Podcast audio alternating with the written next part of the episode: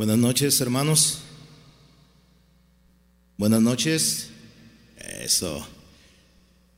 Bueno, pues una vez más, ¿verdad? Para mí es una bendición poder compartir con ustedes la palabra y pues quiero invitarle que abra su Biblia en la carta, la epístola de Santiago, por favor, acompáñeme ahí. Y voy a compartir con usted un tema que le he titulado ¿Qué es vuestra vida? ¿Qué es vuestra vida? Ese es el tema y vamos a comenzar Santiago capítulo 4, verso 13 al 16. Dice la palabra del Señor ahí en Santiago 14, perdón, 4:13 dice, "Vamos ahora los que decís, hoy y mañana iremos a tal ciudad y estaremos allá un año y traficaremos y ganaremos." Cuando no sabéis lo que será mañana, porque ¿qué es vuestra vida? Ciertamente es neblina que se aparece por un poco de tiempo y luego se desvanece en lugar de lo cual deberías de decir, si el Señor quiere, viviremos y haremos esto o aquello. Pero ahora os jactáis en vuestras soberbias. Toda jactancia semejante es mala.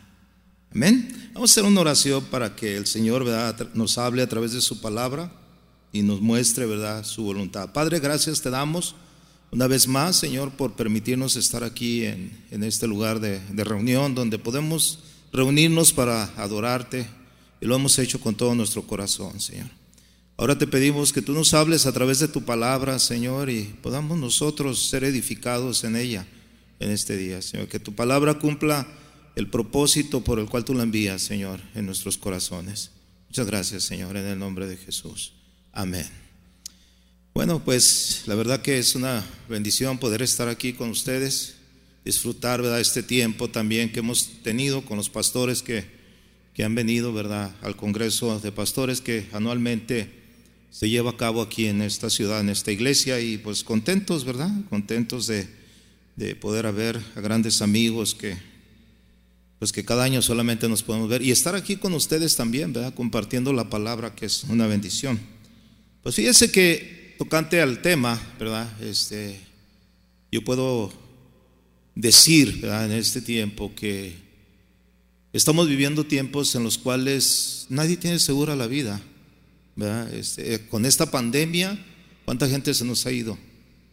Eh, yo, la verdad, en estos dos años de pandemia eh, he perdido grandes amigos que se fueron, que nunca pensé que se fueran antes que yo, más jóvenes que yo. ¿sí? este, en edad, ¿verdad? Y, ahora digo, bueno, pero pues la, ¿qué es la vida?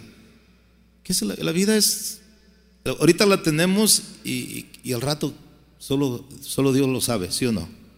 Uno no sabe. Podemos estar en un lugar, ¿verdad? Equivocado, en el momento equivocado y ahí se queda.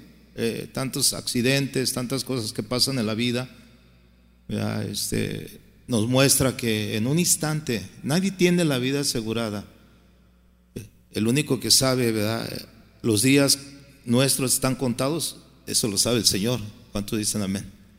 Él sabe cuánto vamos a vivir. Yo le doy gracias a Dios que sobreviví, ¿verdad? A la, al COVID. Estuve, ustedes, a lo mejor ustedes se dieron cuenta. Yo duré aquí en Guadalajara tres meses en el 20, en el 2020, a finales del 2020, una, una neumonía muy severa que me puso al borde de la muerte. Eh, gracias a Dios no me entubaron, ¿verdad? Porque a tiempo me atendieron los médicos, me atendieron en mi casa, aquí en Guadalajara, y, este, y, pude sobrevivir y le doy gracias a Dios porque, porque así el Señor lo quiso. Pero en un instante yo pensé que me iba, ¿no? Se va uno. Pero bueno, eso nos da a entender que nuestra vida, ¿verdad? Pues no, no está asegurada. Eh, en los versículos que acabo de leer, Santiago presenta, ¿verdad? muestra eh, la vida quizás de un comerciante, porque comienza a decir, ¿verdad?, acerca de los que dicen, a hoy y mañana iremos a tal ciudad, estaremos allá un año y traficaremos y ganaremos. Santiago está presentando quizás aquí a un negociante que tiene un plan completo para el futuro. Vamos a, aquí observemos los detalles de estos versículos o del verso 13, mejor dicho, este negociante está pensando en el tiempo, hoy o mañana. Ya sea, ya sea que hoy o mañana comience, y luego dice, piensa en el personal que va a usar, iremos. Él está ya trazando un plan en el cual está diciendo, vamos a ir, me voy a llevar a tales eh, trabajadores y vamos a hacer esto. ¿A dónde vamos a ir? Ahí habla, a un lugar, a tal ciudad ya con un plan específico. Y habla además de la duración, un año. Un año. Cuando yo leía esto me acordé, eh, me acordé de algo que, que, a mí me pasó, ¿no? O sea, porque los, los planes de Dios no son mis planes. Yo fui a Estados Unidos por un año. Yo salí de Guadalajara y dije, voy a Estados Unidos por un año. Un año me regreso. Ya tengo 34 años allá. Imagínense, iba por un año.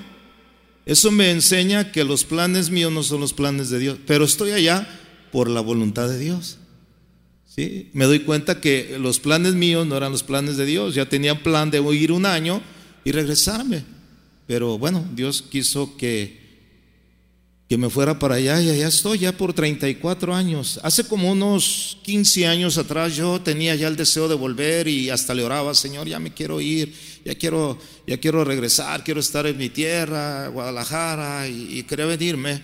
Y recuerdo que aquí mismo, en este lugar, después de un congreso de pastores, eh, uno de los oradores que estuvo en aquel tiempo, que fue maestro del pastor Chuy, eh, le tocó predicar el domingo, después del Congreso, y yo estaba precisamente en la segunda fila, eh, aquí del lado de mi derecha, cuando él antes de predicar, ¿verdad? era un hombre movido por Dios, le da una palabra al pastor Chuy y le da una palabra al pastor, al, pastor Chuy y a la pastora Vicky, y después ya cuando él iba a comenzar a predicar, se voltea y me ve, él no me conocía a mí, solamente me ve y me dice, pastor, Dios dice que no vas a salir de Estados Unidos. Y él ni sabía nada. Entonces yo le dije a mi esposa, pues ya nos quedamos aquí. Y ya nos quedamos allá, porque los planes de Dios son diferentes a los nuestros. Este hombre dice, vamos a ir a tal ciudad y vamos a, trabajar, está hablando acerca de el, tiempo, un año, y traficaremos, trabajaremos, vamos a hacer un negocio. Traficar, ¿verdad? Es, está hablando de, trabajo, ¿verdad? De, negocio. Y, dice que ganaremos. Él ya tenía hasta los planes de, de cuánto iba a ganar en un año. Yo no sé si le ha pasado a usted, así le ha pasado a usted, alguien de ustedes ha hecho planes y dice, no, este año, como por ejemplo ahorita, a principios de este año, ¿qué, ¿qué, pensó al finales del año o a principios de este año? ¿Qué está pensando? En este año yo voy a hacer muchas cosas. ¿Alguno de ustedes pensó algo así? Hizo planes. ¿Cuántos de ustedes hicieron planes para este año? A ver, levante la mano. Sean sinceros. ¿Sí? Miren, no es malo hacer planes, es bueno. Qué bueno, ¿verdad? Porque algunos, no, pues ahí Dios dirá, a ver cómo me va. No, no es bueno. Jesús, ¿verdad? Nos enseña, la palabra nos enseña cómo Jesús nos dice, ¿verdad? Quien, quien antes de. Edificar se sienta y calcula los gastos y ve, ¿verdad? Si lo va a lograr. Entonces es bueno sentarnos, calcular y, ver, ¿verdad? Lo que podemos hacer en este año. El error o el problema de este, eh, a lo que se está refiriendo Santiago, ¿verdad? Es a lo que, a lo que este, vamos a ver en este momento. Dice, Vamos a estar allá un año, ¿verdad? Traficaremos y el resultado anticipado es que ganaremos. Pero lo que notamos en este versículo, escúcheme bien, es algo muy importante. Y también es algo que nosotros debemos de considerar y es importante. En ningún momento menciona a Dios. En ningún momento. O sea, hace sus planes como, diciendo, así lo voy a hacer. Por eso es que el versículo, ¿verdad? 14 le dice, ¿cuándo no sabéis qué será mañana? O sea, a lo mejor no termina el año. Porque ¿qué es vuestra vida? O sea, nuestra vida es como la neblina. ¿verdad? El, día, el día de ayer, antier, este, mi hija entró a trabajar, ¿verdad? Eh, en la mañana temprano y este, pues yo estaba viendo el clima, ¿no? Cómo estaba el clima allá en Seattle, Washington, y, y veía que había, estaba nublado. Entonces este, le hablé a mi, a mi hija, ¿no? Le dije, hija, este, ¿cómo, ¿cómo está el clima? ¿verdad? Me dice, eh, amaneció un poquito nublado, pero ya, ya se fue, ya se quitó. ¿Qué es la neblina, hermano? Es algo que aparece en la mañana, ¿no? De repente la vemos, pero en un instante desaparece. Pues así Santiago está diciéndole, ¿no? O sea, ¿qué es, qué es nuestra vida? Ciertamente es neblina que se desaparece por un poco de tiempo y luego ya se desvanece. Perdón, que se aparece un poco de tiempo y se desvanece. O sea, se va. Él está tratando de demostrarle a, este, a estas personas, a los que dicen, ¿verdad? vamos a hacer esto en un año, que, es, que la vida en un, en un momento se puede ir. ¿Cuánta gente no se fue, ¿verdad? dejando planes incompletos? trabajos incompletos, porque no tuvieron, o sea, ya no murieron. Hay gente que dejó muchos, muchos planes, muchos proyectos porque murieron. Nunca pensaron y consideraron que la vida se puede ir en un instante.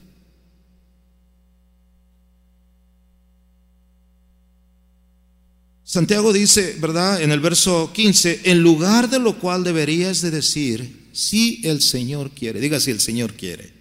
¿Sabe? Eh, a mí me llama mucho la atención esto, porque, eh, mire, a veces eh, me pregunto, bueno, cuando hacemos planes para venir a este viaje, oye, vas a, me manda el pastor y los pastores, no, vas a venir al Congreso si Dios quiere.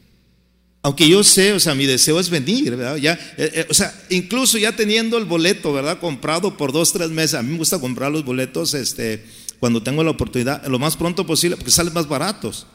Pero ya está en el plan venir, ¿verdad? Porque es, sí o sí venir cada año a este congreso.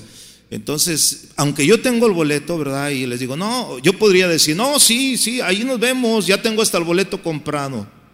Pero me vería con la misma actitud esta persona. Entonces, como dice Santiago, ¿no? En el verso 15, en lugar de lo cual deberías decir, si el Señor quiere. Entonces siempre digo, no, este, sí, si el Señor quiere si el Señor lo permite. Ahí nos vemos. Porque todo depende de la voluntad de Dios. ¿Cuántos dicen amén? no depende de lo que nosotros queremos, porque ese es el problema, hermano. No entendemos que nuestra vida, eh, o sea, el único que tiene, vuelvo a repetir, ¿no? El, el, tiempo contado para nosotros es el Señor, es Dios. Él sabe lo que, cuántos años vamos a vivir. Entonces, si nosotros, ¿verdad? No tomamos en cuenta al Señor, ¿verdad? Para lo que vamos a hacer. Dice, en lugar de lo cual deberías de decir, si el Señor quiere, viviremos y haremos esto o aquello. Si el Señor quiere, viviremos el día de mañana. ¿Cuántos dicen amén a eso? Si el Señor quiere. Si el Señor no quiere, pues Él es soberano y Él, lo va a impedir. O sea, todo se va a hacer en la voluntad de Dios. Entonces, aquí Santiago está diciendo que, ¿verdad? A estas personas que no toman en cuenta a Dios, los toma como jactanciosos. Personas que no hacen un lado a Dios en sus planes, en sus proyectos, como que si ellos fueran, ¿verdad?, dueños de su vida. Mano, nuestra vida le pertenece al Señor. Está en sus manos. Que esto, esto nos, nos, nos empiece a dar, ¿verdad?, entendimiento que si tenemos vida, la debemos de aprovechar para Dios, como Dios quiere que la usemos. En este versículo 16 dice, pero ahora os jactáis en vuestra soberbia, hasta nos volvemos soberbios. Porque no, o sea, voy a hacer esto y, nadie me lo va a impedir, ¿verdad? No, sí. Dios te lo puede impedir. ¿Cuántos dicen amén? Si, Dios no quiere. Entonces, es, esa jactancia, ¿verdad? Eh, pero ahora os jactáis en vuestra soberbia. Y toda esta jactancia, dice, semejante, o sea, a esta actitud, dice, es mala es mala. Fíjese, ¿por qué? ¿Por qué es mala? ¿Por qué? Porque en primer lugar está, está tratando o, está ignorando a Dios completamente, lo está haciendo a un lado, está siendo soberbio. E, esa es la actitud que tuvo Satanás mismo, hermano. Acompáñame Isaías, por favor. Isaías, en el capítulo 14 de Isaías, por eso es que dice que tal jactancia, o sea, tal actitud, al no tomar en cuenta a Dios, es malo. Es malo, hermano. Nosotros como cristianos, ¿verdad? Sabemos que Cristo vive y reina en nuestro corazón. ¿Cuántos dicen amén a eso? ¿Sí puede decir amén a eso? A ver, diga amén. Sí, o sea, porque Cristo vive en mi corazón, Él reina en mi vida, Él es el centro de mi vida. Entonces, eh, ¿quién es el que gobierna mi vida? Es Cristo. Ya no, ya no vivo yo, decía el apóstol Pablo, ahora Cristo vive en mí y lo que vivo en esta carne lo vivo en la fe del Hijo de Dios, el cual me amó y se entregó a sí mismo por mí. En el versículo 13 de Isaías 14 dice, tú que decías en tu corazón, Fíjese cómo le está tirando o le está, se está dirigiendo a Satanás mismo. Dice, tú que decías en tu corazón, subiré al cielo, en lo alto, junto a las estrellas de Dios, levantaré mi trono y en el monte del testimonio me sentaré a los lados del norte. Sobre las alturas de las nubes subiré y seré semejante al Dios que dice, altísimo. Y la respuesta viene del Señor, ¿eh? derribado eres hasta el Seol por tu soberbia, ¿sí o no? Porque él se ensorbeció en su vida y quiso, ¿verdad?, tomar decisiones que no le correspondían. Por eso, ¿verdad?, él fue expulsado de ya de la presencia de Dios. O sea, esa actitud, por eso dice, esa jactancia, al no considerar a Dios, al querer hacer tus planes sin tener en cuenta a Dios, sabiendo que Él es el dueño de tu vida y lo haces a un lado, esa jactancia es mala. Así es que, mis amados y queridísimos hermanos, a partir de hoy, todo diga si Dios quiere. Amén. Tenemos que aprender a, decirle, no, si Dios quiere. Papi, ¿me compras eso? Este, sí, mi hijo, el domingo, el, que vayamos al mercado. No, mi hijo, si Dios quiere, se lo va a comprar. Todo, ¿verdad? Si Dios quiere. ¿Estamos de acuerdo? Porque si Dios no quiere, aunque nosotros queramos. Todo dentro de la voluntad de Dios. Entonces, precisamente por esa actitud, esta actitud de Lucifer, es la misma actitud mostrada en aquellos que no toman en cuenta a Dios en sus decisiones. Tal, tal acción es jactancia, como dice Santiago 4:16. Pero ahora os jactáis en vuestras soberbias. Toda jactancia semejante es mala. Es mala, hermano. No vale la pena, escúchame bien, mi amado hermano, no vale la pena, la pena hacer planes como si Dios no existiera. No vale la pena. Porque el futuro de nuestras vidas está en sus manos. Solo sabe si lo vamos a lograr. Nuestra vida es como neblina. Hoy está, el día de mañana no está. Entonces tenemos que cambiar, ¿verdad?, nuestra actitud acerca de decir voy a hacer, ¿verdad?, aquello, esto, sin tener en cuenta a Dios. La vida es corta, mis amados hermanos. No sabe, yo, yo ahora que después que me recuperé del COVID le dije, Señor, eh, yo no sé cuánto tiempo me vayas a dar de, vida, o sea, qué resto me falta, ¿no? ya, ya llegué al sexto nivel, ¿verdad? Entonces yo dije, bueno, ya, estoy, ya tengo 60, voy para 61 años. Entonces digo, Señor, no sé cuántos años me vas a dar más, pero esos años que tú me vas a dar, ¿verdad? El resto de mi vida, los quiero aprovechar. ¿Cuántos quieren aprovechar su vida para el Señor? Vamos a aprovecharlo. Mire, vamos a Primera de Pedro, por favor. Acompáñame a Primera de Pedro. Vamos a seguir adelante.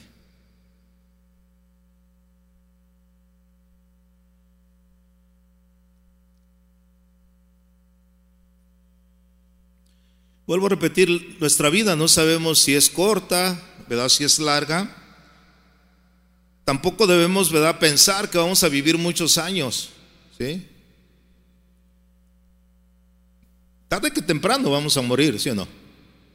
Un día llegará, a no ser que Cristo regrese más pronto de que nosotros muramos físicamente. Pero no nos engañemos al pensar que tenemos mucho tiempo para vivir. Vivamos, ¿verdad? Eh, lo, que resta de nuestra vida. ¿Ya tiene ahí 1 Pedro 4?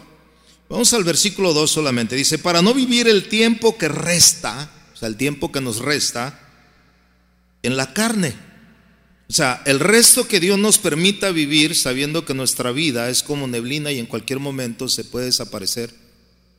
Vamos a tratar de vivir el resto de nuestra vida, escuche bien, el resto de nuestra vida, no conforme, ¿verdad? Dice, para no vivir el, eh, el tiempo que resta en la carne, ¿verdad? Aquí dice, conforme a las concupiscencias de los hombres, sino que vivamos el tiempo que nos resta conforme a la voluntad, ¿qué dice? De Dios no a la concupiscencia de los hombres, sino conforme a la voluntad de Dios. ¿Qué Dios quiere que, hagamos? Que el resto de nuestra vida, que no sabemos cuánto tiempo nos resta, lo vivamos conforme a la voluntad de Dios. ¿Cuánto dicen amén? O sea, no conforme a la concupiscencia de los hombres, no, no, no, no conforme a la carne, ¿verdad? Haciendo planes para este mundo. Eh, el otro día yo le decía allí en la congregación, ¿verdad? Mire, mi hija está eh, mi hija está a punto de entrar a la universidad, ella salió del high school, que es la preparatoria, está yendo a la universidad, y, estábamos viendo, ¿verdad?, los planes que ella tenía para ir a la universidad. Y ella decía, papá, tengo que, eh, mi carrera, dice, va a ser de seis años. Y, esos seis años, dice, pues voy a tener que salir de la casa, tengo que ir a otra, a otra ciudad a estudiar, dice, porque aquí en el área no hay, ¿verdad? No, están, no dan las clases que yo necesito estudiar. Entonces eso me puso a pensar a mí y a mi esposa también, ¿verdad? Entonces yo, yo dije, pero ¿cómo? Dice, sí, dice, me voy a quedar dos años aquí haciendo, ¿verdad? Dos clases que necesito hacer en el Community College aquí en la ciudad, pero los cuatro años que restan de universidad me voy a ir, ¿verdad? A estudiar. Y, yo pensé y dije, hija, pero ¿a dónde vas? Ahí no hay, o sea, no hay casa de oración, no hay iglesia. ¿Qué de tu vida espiritual? Empecé yo a meditar, ¿verdad? En todo eso. Yo dije, ¿sabe? Llegó un momento dado que yo le dije a mi hija, le dije, mira mi hija, a mí no me importa, nunca me va a importar por encima de tu salvación tus logros terrenales. O sea, yo no te estoy pidiendo ni exigiendo que me traigas un certificado de graduación en la universidad. Los tiempos son peligrosos. Estamos viviendo los tiempos finales. ¿Cuánto lo creen así? Que Cristo viene pronto. Le dije, para mí es más importante que te gradúes para ir conmigo al cielo con el Señor, a que te gradúes en esta tierra. Créemelo, a mí no me importa. Si el hecho de irte a estudiar a tal o cual universidad te va a apartar, ¿verdad? De la comunión de la iglesia, de los hermanos, de Dios mismo, porque muchos se van a las universidades siendo cristianos y les afecta. ¿Sabes qué? Prefiero que te quedes aquí en la casa. Yo no necesito que me, que me demuestres, ¿verdad? Con un certificado que la hiciste en la vida. A mí no. A mí lo que más me interesa es que te vayas con nosotros, con el Señor. Porque el resto que queda para vivir, hermano, no, o sea, ¿qué dice la palabra? ¿Qué si ganares todo el dinero del mundo y al final perdieres tu alma? ¿De qué te va a aprovechar a esforzarte en la tierra si te va a apartar de Dios? Lo más importante aquí es lo que dice que lo que resta de nuestra vida lo vivamos no conforme a las concupiscencias de los hombres, sino conforme a la voluntad de Dios. ¿Cuánto dicen amén a eso? Que es mucho más importante. Entonces yo le quité presión a ella, le dije, no. Es más, ¿sabes qué, mi amor? Así le digo, no, le digo, ¿sabes qué? En un momento dado este, estás en la universidad y, y de repente te casas y ya ni lo que estudiaste lo ejerciste porque te vas a convertir en una ama de casa. Así le ha pasado a muchas mujeres. No, eh, déjeme decirle algo, eh, no estoy en contra de que no se estudie, se debe estudiar, pero yo tengo que ver mis prioridades. Lo que es más valioso para mi hija, y lo más valioso es que ella haga la voluntad de Dios. Que el resto de su vida, ¿verdad? Este, lo dedique a tratar de, lograr una carrera y eso la, la parte del Señor. Para mí es más importante, como dice aquí, ¿verdad? Que ella viva el resto, el, vivir el tiempo que resta de su vida haciendo la voluntad de Dios. Puede haber otras opciones. Al rato Dios le pone otra cosa en el corazón, ¿verdad? Que, que haga y pues Dios, Dios es soberano y le puede cambiar sus planes. Pero el hecho de que se vaya y, y, pierda todo ese tiempo, siempre lo hemos tenido en la iglesia. Nació, ella aprendió a caminar en las, en las sillas de la iglesia. Imagínense. No la vamos a soltar tan fácil. Amén, hermanos. Entonces, el tiempo que resta es la porción de la vida física, ¿verdad? Que, que, tenemos antes de partir de esta vida, hermano, de esta tierra. El resto de nuestra carne en esta Porque una vez que nosotros nos vayamos, vamos a comenzar la vida eterna con el Señor. ¿Cuántos dicen amén? Pero el resto que nos queda en esta vida, vivamos conforme a la voluntad de Dios, hermano. Por eso es que podemos decir, si Dios quiere si Dios quiere. Mire Romanos 14, por favor, acompáñeme ahí, Romanos 14, verso 7. Dice la palabra así, porque ninguno de vosotros vive para sí. Romanos 14, 7. Vuelvo a repetir, porque ninguno de vosotros vive para sí y ninguno muere para sí. Fíjese, qué tremendo, dice Pablo aquí en Romanos. Dice, pues si vivimos, para el Señor, ¿qué dice? Vivimos. Y si morimos, para el Señor, ¿qué? Morimos. Así pues, sea que vivamos o que muramos, del Señor, ¿qué? Somos. ¿Cuántos dicen amén a eso? O sea, porque ninguno de vosotros vive para sí. ¿Para qué, ¿Para qué vivimos? Ninguno moremos para nosotros mismos. ¿Para qué vivimos? Para el Señor. ¿Y para qué morimos? Para el Señor. Todo es, todo es para el Señor, ¿sí o no? O sea, por eso aquí vuelvo a repetir, ¿no? Aquí podemos ver cómo Pablo está hablando en Romanos y dice, ¿verdad? Que si ninguno de nosotros vivimos para sí, aquí nos está mostrando una cosa muy importante, el señorío de Cristo, ¿verdad? Que debe de estar en todos nosotros, en todos los aspectos de nuestra vida. El Señor, ¿verdad? Es el Señor nuestro, de toda nuestra vida. Él debe ser el número uno en nuestra vida, el primer lugar en nuestra vida. Si vivimos, para Él vivimos. Y si morimos, para Él morimos. Porque de Él somos. ¿Cuántos dicen amén? O sea, aquí vemos, no morimos para nosotros, sino para el Señor. La actividad de nuestras vidas no es complacernos a nosotros mismos. O sea, no vivimos, dice aquí el versículo 7, porque ninguno de vosotros vive para sí. O sea, yo no vivo para satisfacerme a mí, hermanos. Yo vivo para honrar y glorificar a Dios. Él es el propósito de mi vida. Él es la razón de mi existencia. ¿Sí o no? ¿Por qué vivimos? Porque vive Él porque vive Él, puedo yo vivir el mañana. Porque en Él está mi vida asegurada. No morimos para nosotros, sino para el Señor. La actividad de nuestras vidas no es complacernos a nosotros mismos, sino complacer a Dios. El cristianismo verdadero, hermano, es el que hace a Cristo el todo en todo en su vida.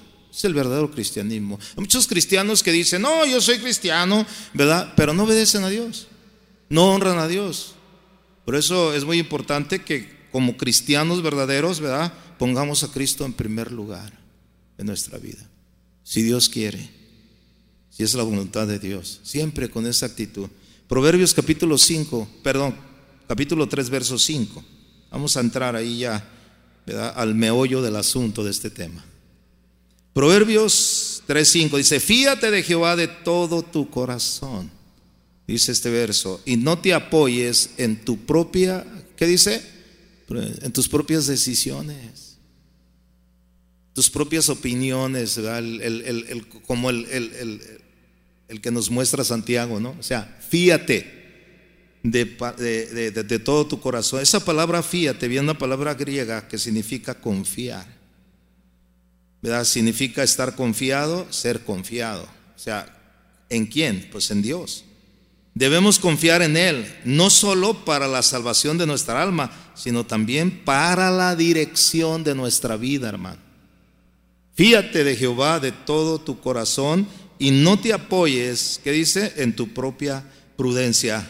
¿Verdad? La palabra apoyes da la idea de poner todo su peso sobre algo, descansando y confiando en esa persona o cosa sobre el cual uno se apoya.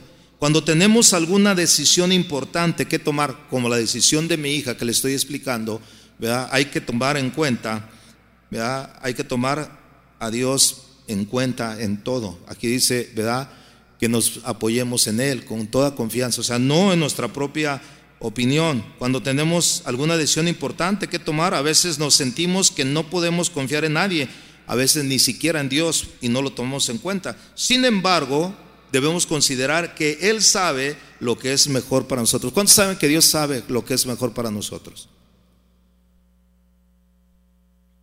Dios sabe por qué me dejó en Estados Unidos tanto tiempo y me sigue teniendo allá. Él sabe. Yo no sabía. Yo hice planes para un año y no me resultaron. Pero yo sé que Él sabe, ¿verdad?, lo que es mejor para mí. Debemos confiar en Él, en Dios, completamente completamente. ¿Sabe? Yo, he considerado y he visto algunos hermanos, ¿verdad? En el caminar cristiano, que han dicho, no, no, en esto yo tomo decisión. Aquí, en esta parte de mi vida, Dios no entra. ¿Sabe? No podemos dejar que Dios obre solamente en ciertas áreas de nuestra vida. Tenemos que reconocerlo en todos nuestros caminos. ¿Cuántos dicen amén? Mire, yo conozco jóvenes cristianos, ¿verdad? Cristianos que decidieron ellos ellos tomaron la decisión de unirse, de tener, eh, de casarse, a ese punto de casarse, sin considerar la voluntad de Dios. Yo los conocí, a muchos jóvenes, en mi época de joven, ¿verdad? Yo le decía, mira, eh, no, es que me gusta, es que es bien a todo dar, o sea, siendo cristianos, ¿eh? estoy hablando dentro de la iglesia, pero no, eso no, no es suficiente, necesitas tú, ¿verdad? Orar y que Dios te confirme que esa es la mujer que Dios tiene para ti. Yo tuve una mala experiencia, hermanos, en, en ese aspecto, cuando era joven. Yo me convertí a la edad de 21 años. Tengo ya 39 años como cristiano. No, estaba bien chavo. Y yo verdaderamente cuando estaba en la iglesia, ¿verdad? Este, yo veía que todos tenían novia. Y yo decía, ¿por qué yo no? Entonces yo dije, pues todos traen novia, pues yo también voy a traer novia. Pero no, yo, créame que no, no, no tenía, no era ah, mi prioridad, ¿verdad? Porque yo recuerdo cuando llegué a la iglesia donde me convertí este, y me integré al grupo de jóvenes, había, había jóvenes que se me acercaban y me decían, no, fíjate que esa hermana, ya viste, dice que le gustas.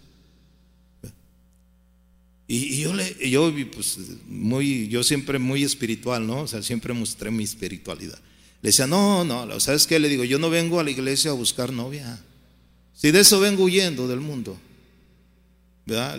Yo vengo a buscar a Cristo, yo no vine a buscar novia, porque si viniera a buscar novia, pues mejor me quedo allá afuera. No, yo vine a buscar a Cristo. Pero llegó un momento en el cual yo, ¿verdad? en mi carne, y un día pensé, dije, pues todos traen novia, pues yo también voy a hacer una novia. Y me, me una novia y una hermanita de la iglesia, y lo único que hice fue dañar sus sentimientos. ¿Sabe por qué? Porque de repente ya cuando tenía unos meses con ella, Dios me empezó a decir, ¿verdad? Y me empezó a tratar conmigo que no era la mujer que él tenía para mí. Y yo tuve que tomar la decisión de, ¿sabes qué? Pues lo siento mucho, pero no. Yo ya estaba sirviendo al Señor de tiempo completo y sabía cómo Dios me estaba dirigiendo. Y vino otra siguiente, ¿verdad? Otra siguiente vez, eh, pasó un tiempo y volví a lo mismo. Y volví a que. Y el Señor me dijo: ¿Hasta cuándo vas a entender que yo soy el que te voy a dar la mujer que tengo para ti? Un día yo saliendo de la iglesia, ¿verdad? Viniendo, yo venía para casa de oración porque eh, yo no me congregaba aquí, pero me congregaba en otra iglesia, pero yo venía aquí a, este, esta iglesia. Todavía no estaban aquí, estaban allá en, la de Tolsá, en el edificio de la bodega. Y, había muchísimos jóvenes, yo me gustaba venir porque había muchas hermanas. Eh, soy sincero, hermano, la verdad, soy sincero. Entonces yo decía, voy al grupo de jóvenes, y me acuerdo que Carlos Olivares era el, líder de jóvenes, somos, siempre hemos sido muy amigos. Y yo un día venía bajando, ¿verdad? Yo venía de la iglesia donde yo vivía y el Señor me habla y me dice, ¿a dónde vas? Y yo dije, voy a casa de oración a adorarte. Y me dijo, no, no, tú no vas a adorarme. Tú vas a ver a las muchachas, me decía, a las hermanas. ¿Sabe qué me dijo el Señor? Me dijo, regrésate porque la mujer que yo tengo para ti está aquí en tu iglesia. Y cuando me dijo eso, yo se me vinieron a la, a la mente todas las hermanas de ahí de la congregación, jóvenes, ¿verdad? Y yo dije, ay Señor, Meses antes, ¿verdad? En, un mover del Espíritu, alguien dijo, ¿verdad? Soltó una profecía y dijo, he aquí yo les he dado piedras por mujeres. Y yo decía, sí, Señor, nos diste pura piedrita. Ninguna me gustaba de las que estaban ahí. Sí, pero ¿sabe qué? A, a las pocas semanas llegó la que es mi esposa. Y me dijo, ella va a ser tu esposa. Ella. Y yo cuando la vi, dice, no, Señor, yo no la merezco. Eso es gracia. No te la mereces, pero yo te la voy a dar. ¿Sabe? Llegó una mujer hermosa, bueno, yo la vi con mis ojos, ¿no? 17 años, ¿verdad? Muy joven, y, ese me dijo, En cuanto llegó, todos los chavos de la iglesia le empezaron a, aventar los, usted sabe, ¿no? Los, los versos, ¿verdad? De la Biblia. Vente, te quiero cantar un corito acá, en la esquina, ¿verdad? Y, y mi esposa siempre se negó, no, no, y sabe, ella me dice, desde el primer día que te vi, dice, me llamaste la atención, dice la verdad. Y lo casamos. Bueno, la historia es, algo, ¿no? Pero ¿a qué voy? O sea, que uno puede tomar decisiones, pero Dios tiene mejores planes. ¿Sí me, doy a entender? O sea, que no, no hay que reconocerlo en, todo, en cualquier de nuestra vida, hermano. Vuelvo al punto. Muchos tomaron decisiones, ¿verdad? En su carne sin consultar a Dios y se casaron con la mujer o el hombre equivocado, aún siendo cristianos. Y luego empiezan a decir, Señor, ¿por qué me diste? ¿Tú lo escogiste? Yo no te lo di. Nunca me, tuviste en cuenta a mí. Nunca me pediste ¿verdad? Este, que yo te, te diera la mujer o el varón que tú necesitabas. Tú tomaste decisiones. Mucha gente así, así le ha pasado, hermano. La verdad, créame, yo he ministrado mucha gente que ha llegado a mi iglesia y, han confesado, dice, nosotros nos casamos sin buscar la voluntad de Dios y nos ha ido en feria, no hallamos la puerta. Es muy peligroso, por eso tenemos que reconocer a Dios en todos nuestros caminos. ¿Cuántos dicen amén? O sea, hay que reconocerlo porque Él es, Él es el dueño de nuestra vida. Él, nos está permitiendo vivir en cualquier, en cualquier área, cualquier decisión, o sea, eh, por importante que sea y también insignificante, hermano, cualquier cosa. Yo desde hace tiempo estoy queriendo comprarme un carro, ¿verdad? O sea, yo digo, Señor, un día me amanecí un día, dije, me voy a comprar un carro, eh, me merezco un carro, ¿verdad? Yo me empecé a, darle, lo puedo pagar y todo eso, ¿no? empecé a decir, ¿y sabe qué? Eh, el Señor me dijo, bueno, o sea, ¿me has orado a mí? Si lo, bueno, me empezó, si lo necesita, no. El que traes si funciona así, funciona muy bien. Entonces, ¿qué, traes pues? Cálmate. y ya tengo dos años con, eso y no, Dios no me ha dado luz verde para comprarme un carro. ¿Qué tal si yo me, embarco y voy y compro un carro y al rato no lo puedo? Señor, súpleme. No, espérate. Todos en el tiempo de Dios. ¿Cuánto dicen amén? O sea, Dios sabe sus tiempos. Entonces, si yo no considero, ¿verdad? A Dios, como dice la palabra, en todos mis caminos, ¿verdad? No lo pongo en primer lugar. Entonces, yo estoy cayendo en ese grupo al cual Jesús se dirige. Y en no lo busques, lo voy a leer. Lucas 6, 46. ¿Por qué me llamas Señor, Señor, y no hacéis lo que yo digo? ¿Por qué me llamas Señor, Señor, y no hacéis lo que yo digo? No es lo que tú digas, sino lo que Dios dice. ¿Estamos de acuerdo en eso? No es lo que yo diga. Yo puedo decir, de aquí a un año voy a hacer esto, voy a hacer aquello, voy a trabajar, voy a hacer, como lo dice en Santiago. No, espérate. No es lo que tú dices, es lo que Dios dice. Amén. No es lo que yo digo, no es lo que yo quiero, es lo que Dios dice. Entonces, si yo le estoy diciendo, tú eres el Señor de mi vida, tú gobiernas en mí, Él va a decidir por mí. Por eso tengo que estar en oración continua con el Señor para conocer su voluntad, para poderlo entender. Llamarle Señor y luego no obedecerle es algo absurdamente contradictorio. Muchos dicen que, ¿verdad? que el Señor es el, eh, el Cristo es el Señor de sus vidas y no lo ponen en primer lugar. Sus vidas no son cristocéntricas. Cristo tiene que ser el centro de nuestras vidas, hermano. En todo. En todo. El verso 6 de Proverbios 3 dice, reconócelo en todos tus caminos, ¿verdad? Si nosotros reconocemos a Dios en todos nuestros caminos, escuche bien, este, es darle a Él, ¿verdad? La prioridad para que Él pueda guiarnos, para que Él pueda, ¿verdad? Dirigirnos de la mejor manera, como Él quiere. Entonces, aun cuando nosotros en un momento dado, hermano, ¿verdad? Este, hayamos tomado un camino, ¿verdad? Que, que, quizás no es o quizás no era, el Señor lo va a enderezar. Cuando le digamos, Señor, te entrego mi voluntad, haz como tú quieras. El Señor va a enderezar nuestras veredas, ¿sí o no? Dice, si reconocemos a Él en el verso 6, reconócelo en todos tus caminos y Él, o sea, Él, el Dios Todopoderoso, enderezará, ¿qué dice? Tus veredas. Él nos mostrará su dirección de una manera tan clara, ¿verdad? Usando diversas maneras y tratos y situaciones, ¿verdad? Que si la rechazamos sería desobediencia deliberada. O sea, Dios va a interesar nuestros caminos, hermano. Él nos va a guiar. La Biblia dice que todos los que somos guiados por el Espíritu Santo somos hijos de Dios. No, no nos guiamos por nosotros mismos. Si usted es una persona que no considera a Dios en sus caminos, sabiendo, ¿verdad? Y teniendo en cuenta lo que estamos compartiendo, que Él es el Señor de tu vida. Señor de tu vida. Y Él es el que ha trazado un destino. Él, te crió desde antes de la fundación de este mundo. Él tiene un plan ya realizado para ti. Yo, yo me di cuenta de eso, mi amado hermano, eh, cuando comencé en los caminos del Señor. Cuando yo era un adolescente y, fui creciendo, me metí en muchos problemas. Estuve en, muchas situaciones que mi vida estuvo expuesta.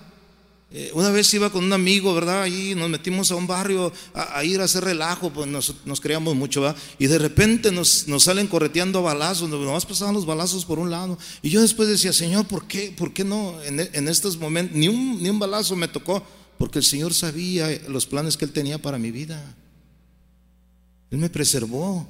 Cuando llego a los caminos del Señor, entonces me doy cuenta, digo, Señor, gracias porque, porque me salvaste y me trajiste a ti. Y ahora quiero conocer tu voluntad, quiero hacer tu voluntad. ¿Para qué me trajiste a tus caminos? Yo me di cuenta que Él me había escogido desde antes de la fundación de este mundo para que fuese santo y sin mancha delante de Él. Para que me apartara de toda iniquidad y del pecado. Para que renunciara al pecado. Para que no, no viviera el resto de mi vida haciendo lo que agrada a los gentiles, hermano. Viviendo en la concupiscencia de la carne. Haciendo las obras del príncipe de la potestad del aire yo entendí que no era para mí esa vida, que el Señor tenía mejores planes para mí. Ahora yo puedo decirlo, después de 39 años en Cristo, hermano, yo conocí a la que es mi esposa en el Evangelio, la conocí cristiana, mis hijos nacieron en el Evangelio. A mi hijo cuando él empezó a, ¿verdad? a ser un adolescente, yo me sentaba con él y decía, ¿cuándo me viste a mí borracho? ¿Cuándo me viste drogadicto? Nunca, papá.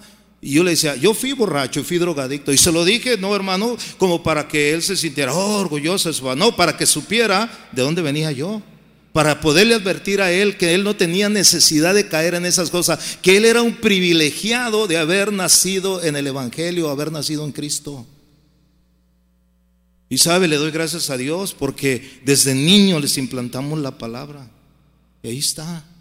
En la escuela, en la secundaria, cuando, cuando él venía, muchas veces me decía, me ofrecieron droga. ¿Y qué le dijiste? No, yo Hasta sexo le ofrecieron las, las compañeras. Y él dijo, no, yo no estoy preparado para eso. Yo me quiero guardar para el día que me case. Instruye al niño en su camino y cuando él sea grande nunca se apartará de él. ¿Cuánto dicen amén? Y yo le digo, ustedes son privilegiados. Eh, a mí el Señor me alcanzó de toda esa mundicia, pero me trajo aquí. Ustedes nacieron en Cristo, mis hijos comenzaron a caminar en las bancas de la iglesia.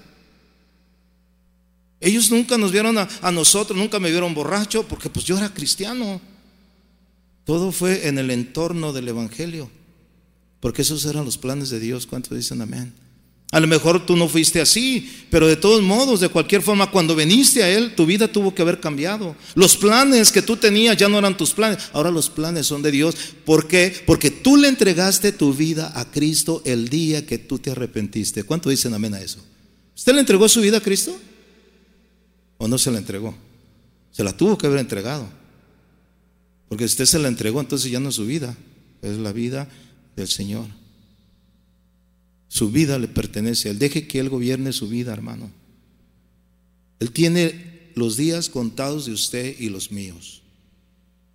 ¿Qué es nuestra vida, hermano? No sabemos, sabemos. Hay un canto que cantan aquí, bueno, ya, no lo cantan porque aquí renuevan cada, cada domingo, ¿verdad? Pero un canto que escuchaba yo mucho y nosotros lo cantamos, ¿no? O sea, ese, ese canto que dice, ¿verdad? El mañana no sé si vendrá. Solo sé que hoy quiero adorarte. ¿Sí? O sea, porque el mañana solo Dios lo sabe. El mañana no sabe si llega, pero hoy quiero vivir hoy agradando a Dios y haciendo su voluntad. Diciendo, si Dios permite, el día de mañana me despertaré. Si Dios quiere. ¿Cuántos dicen amén a eso? No es, no es de que, no, mañana, mañana, no, mañana, mañana voy a hacer esto. Eh, espérame antes de dormir, dile, Señor, en paz me acostaré y así mismo dormiré, porque solo tú, Jehová, me haces vivir confiado. Y si tú quieres, el día de mañana será nuevo día. Y nuevas serán cada mañana sus misericordias, ¿sí o no? Nuevas son cada mañana. Entonces, yo quiero dejarte esto en tu corazón en esta hora. ¿Qué es nuestra vida? Medita en eso. ¿Qué es mi vida? A lo mejor Dios te ha dado oportunidad, estuviste a punto de morir y, un día, dice, yo conocí el testimonio de un joven, un joven, ¿verdad? Este, que él nació en el Evangelio. Eh, bueno, esos eh, ellos llegaron allá a los Estados Unidos de otro país, de un país sudamericano.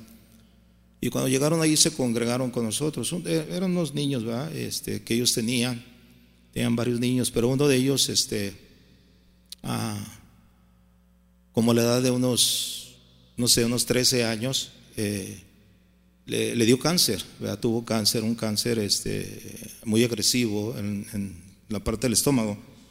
Y el Señor este, tuvo a bien sanarlo. Pero bueno, al punto que voy es que antes de, que lo sanara, este niño oraba, ¿verdad? Y orábamos por él y, se oraba por él y decíamos que él decía que si Dios lo sanaba, él iba a vivir para testificarlo. Él iba a vivir para darle gracias a Dios por el milagro. O sea, él le decía, Señor, déjame, yo quiero, yo quiero testificarlo, yo quiero. Y sabe, Dios tuvo misericordia de él. Dios tuvo misericordia de él. Y Dios lo sanó, ¿verdad? Y lo sanó. Y usted veía a ese niño eh, en la iglesia, pues contento, ¿no? Todos dábamos testimonio y toda la cosa, ¿no? Y, y, todo bien, ¿verdad? Entonces de repente, pues esa familia no se congregó conmigo, eh, se apartaron eh, yo no supe de ellos por, no sé, unos cuatro o cinco años, ¿verdad? Pero yo siempre tenía la imagen de, este joven. Y, de repente, ¿verdad? Este, eh, vivían no en la misma ciudad, pero ahí eh, en corto, como una hora de, donde yo vivía, donde estaba la iglesia. Y ya cuando él tenía como la edad de unos 22 años, este, él tuvo un accidente, ¿verdad? Este, automovilístico y se fracturó una pierna y fue llevado al hospital. Cuando fue llevado al hospital, ah, para esto este muchacho, ¿verdad? Este, vivía en el mundo, vivía como cualquier joven, ¿verdad? A su edad. Eh, había hecho de su vida lo que había querido, se había olvidado del Señor, eh, ya no testificaba, se había olvidado totalmente, se apartó. Allí me acordé cuando el Señor, ¿verdad? Este, sanó a alguien y le dijo, ¿verdad? Ve, ¿verdad? Y, ya no peques, vive la vida para que no te venga otra cosa peor. Y bueno, este muchacho a lo que voy es que a esa edad, casi de 22 años, eh, en ese accidente va al hospital y en el hospital le empiezan a hacer análisis para ver la herida de la, no sé si fue un brazo, no, pero no recuerdo exactamente, pero se dan cuenta, hermano, que el cáncer había vuelto. Él había empezado con dolores de estómago, ¿verdad? Unos unas semanas antes y solamente tomaba eh, medicamento para, como usted, ¿verdad? Que de repente, ah, tengo un dolor de estómago y se tomaba algún calmante y se le quitaba. Pero cuando llegó al hospital, ese muchacho, este, el cáncer había vuelto. Entonces, este, ya cuando se dan cuenta, pues él ya no salió del hospital por lo del brazo, sino por el cáncer. Y era un cáncer bien agresivo, había llegado bien agresivo. Y los médicos le dijeron, mire, cuando mucho, un mes de vida. 22 años el muchacho. Entonces, este, me llamaron, ¿verdad? Me llamaron a mí para que fuera a orar y visitarlo. Entonces, este, yo iba a ver a este muchacho. ¿verdad? Yo iba al hospital todos los días en la mañana temprano y lo iba a ver. Y, el muchacho eh, asustado.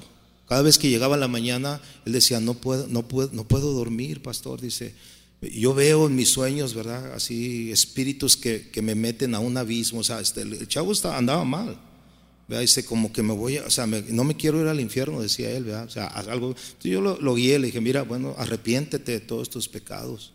¿verdad? Arregla tu vida con el Señor para que Él te perdone. Le digo, ya ahorita ya no le vamos a pedir que te sane, más bien que te perdone. ¿verdad? Ahorita lo más importante es la salvación de tu alma que la sanidad. Pero él, tenía miedo, o sea, tenía miedo a morir, tenía miedo, porque se lo habían dicho. Y así iba, y cada día iba progresando. Usted sabe que ese cáncer, los cánceres son agresivos, y no, yo lo vi y empezó a, decaer mucho, ¿no? Bien flaquito que estaba el muchacho, después de que era un joven fuerte.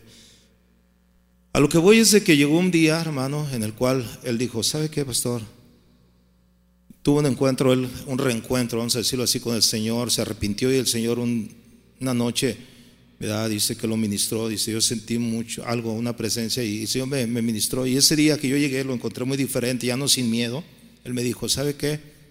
Dice, yo me voy a ir, dice, ya me voy. El Señor no me va a permitir. El Señor ya me dijo que no me va a permitir otra oportunidad. Me dio una oportunidad y yo la desperdicié.